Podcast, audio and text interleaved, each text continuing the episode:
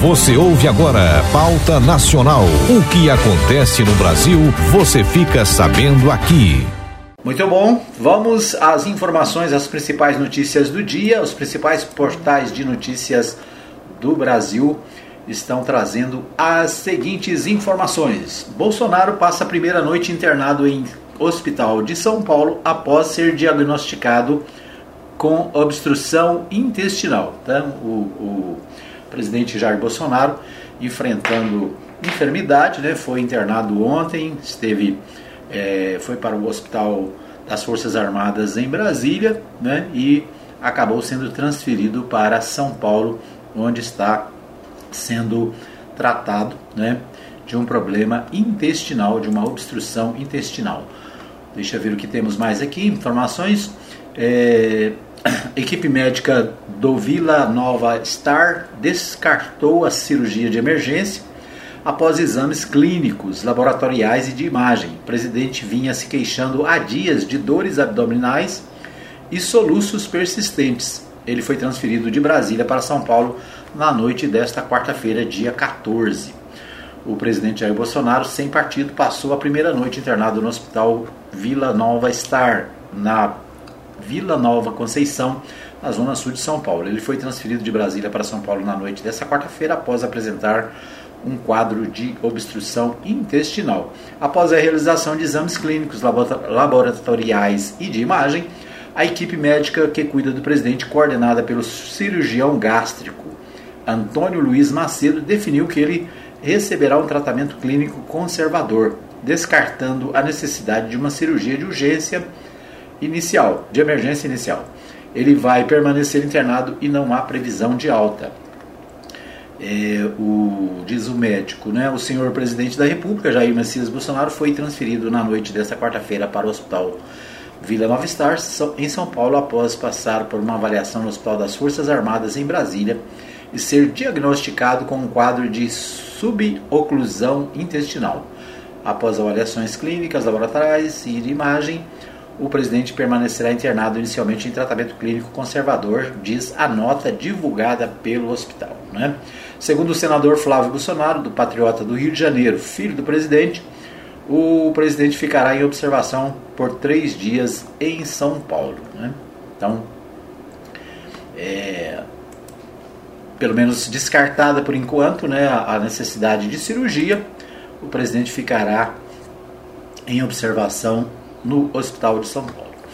Bom, é, greve de ferroviários afeta linhas da CPTM em São Paulo nesta quinta-feira. Não há circulação de trens nas linhas 9, Esmeralda, e 10, Turquesa, e que deveriam iniciar a operação às 4 horas. As linhas 7, Rubi, e a 8, Diamante, estão funcionando parcialmente. A CPTM, a Companhia de Transportes né, de São Paulo, informou que não haverá acionamento do sistema Paese. Metrô opera normalmente. Então, a cidade de São Paulo amanheceu com greve no transporte, né? Então, uma, uma greve de trabalhadores afeta quatro linhas da Companhia Paulista de Trens Metropolitanos. Na manhã desta quinta-feira, dia 15. O metrô, segundo informações do portal G1, o metrô de São Paulo funciona normalmente, né? É, então, a linha 7, né, em São Paulo, é, são as linhas são de, denominadas por pedras preciosas, né, rubi, diamante, esmeralda, turquesa, coral, safira, jade.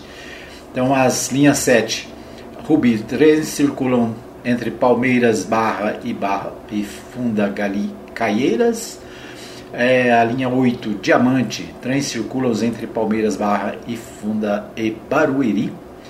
Então aqui né, uma relação das, das principais vias, né, as principais redes de trens urbanos de São Paulo. Então hoje greve é, faz traz problemas para os paulistas né, que estão indo ao trabalho pela manhã. Né, ônibus lotados, né, aí acaba né? Quando para uma, uma, um sistema, o outro fica sobrecarregado, né? causando aglomeração. Né? Grande problema também, além da, da paralisação, das dificuldades também a, a, o, acaba ocorrendo aglomeração. Vamos ver o que mais. Portal G1 é, tratando da CPI da Covid-19. CPI houve representante da, da VAT nesta quinta-feira deve questioná-los sobre suposto pedido de propina. Suposto pedido foi relatado por policial que se diz representante da empresa e teria sido feito por um ex-diretor diretor do Ministério da Saúde, que nega a acusação. Né? Então a CPI da Covid ouvirá nesta quinta-feira, dia 15, o depoimento de Cristiano Carvalho, representante no Brasil da empresa Davat Medical Supply. A Davat entrou na mira da CPI após o policial Luiz Paulo Dominguete, que se apresenta como representante da empresa, ter dito que em fevereiro deste ano, o então diretor de logística do Ministério da Saúde, Roberto Dias, pediu propina em troca da assinatura de um contrato para a compra de vacinas. Segundo Dominguete, a negociação envolvia 400 milhões de doses da vacina AstraZeneca e Roberto Dias permitiu, pediu, né? Roberto, Roberto Dias pediu propina de um dólar por dose, enquanto eles jantavam em um restaurante no shopping em Brasília. Dias foi exonerado do cargo no mesmo dia em que surgiram as denúncias. Já prestou depoimento à CPI a CPI negou ter pedido propina, afirmando que Dominguete é um picareta. Senadores devem questionar Cristiano Carvalho nesta quinta-feira sobre as negociações da Davat com o Ministério da Saúde para fornecimento de vacinas, suposto pedido de propina no jantar e as negociações com o reverendo Hamilton Gomes. Conforme mostrou o Jornal Nacional, o reverendo negociou com a Davat, com o aval do Ministério da Saúde, 400 milhões de doses de vacinas da AstraZeneca. Né? Então, a CPI tem continuidade hoje, né? continua é, buscando informações, buscando é, esclarecimentos sobre as denúncias de pedido de propina, as denúncias de corrupção no Ministério da Saúde. Então, é, hoje com certeza um dia, mais um dia quente na CPI em Brasília. O portal UOL destaca o seguinte: 20% dos brasileiros com mais de 40 anos não se vacinaram contra a Covid. Olha o dado: 20% dos brasileiros com mais de 40 anos não se vacinaram contra a Covid. Aproximadamente 20% dos brasileiros com essa idade não se vacinaram contra a Covid. Ou cerca de 17 milhões de pessoas não procuraram um posto de saúde para receber a primeira dose ou a dose única do imunizante, segundo o cálculo do, da InfoTracker, plataforma de monitoramento de dados das universidades paulistas USP e Unesp.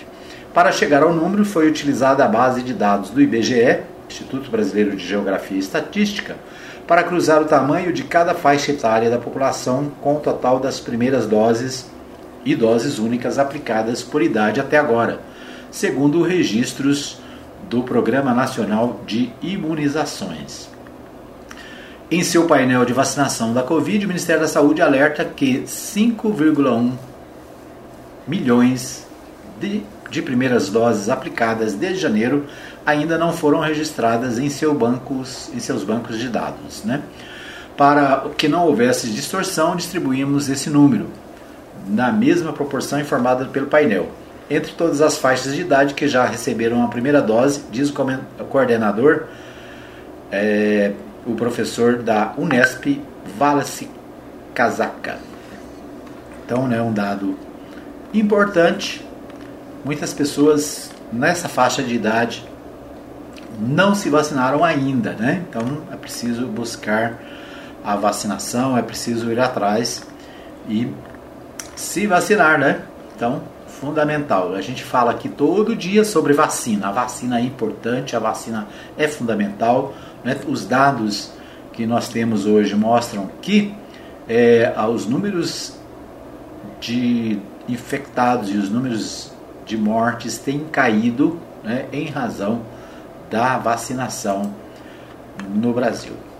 Bom, o portal UOL, né, a Folha de São Paulo, destaca: em meio à crise hídrica, ministro das Minas e Energia fica mais de 20 dias em viagem de férias. O país atravessa hoje a pior crise hídrica dos últimos 91 anos. O governo tem adotado medidas para afastar o, re... o racionamento.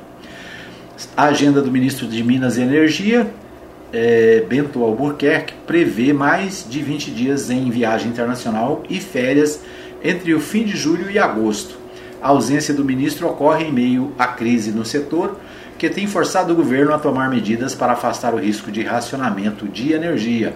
Entre 20 e 25 de julho, ele irá à Itália para a sessão ministerial conjunta do Clima e Energia do G20. De 6 a 12 de agosto, o ministro sairá de férias. De 14 a 22 de agosto, vai aos Estados Unidos participar de eventos do setor, como da área de petróleo e gás natural. O governo tem buscado saídas para lidar com a crise hídrica e deixou que deixou os reservatórios da das hidrelétricas em seu pior nível em 91 anos. É, tem uma preocupação, né? Um, enquanto o país está ameaçado com a crise hídrica, né, correndo o risco de faltar energia, o ministro está programando as suas férias, né? Ou seja, tem nada com isso, né? Deixa. é isso aí. Então, o portal UOL, Folha de São Paulo, é, destacando essa questão. Bom, é, chamas destroem parte de prédio da Secretaria de Segurança do Rio Grande do Sul.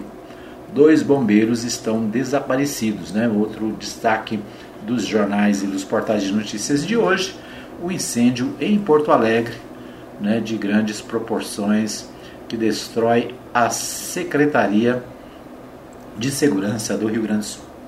É isso aí, esses os destaques da nossa pauta nacional. Você ouviu Pauta Nacional. O Brasil é notícia na Mais FM.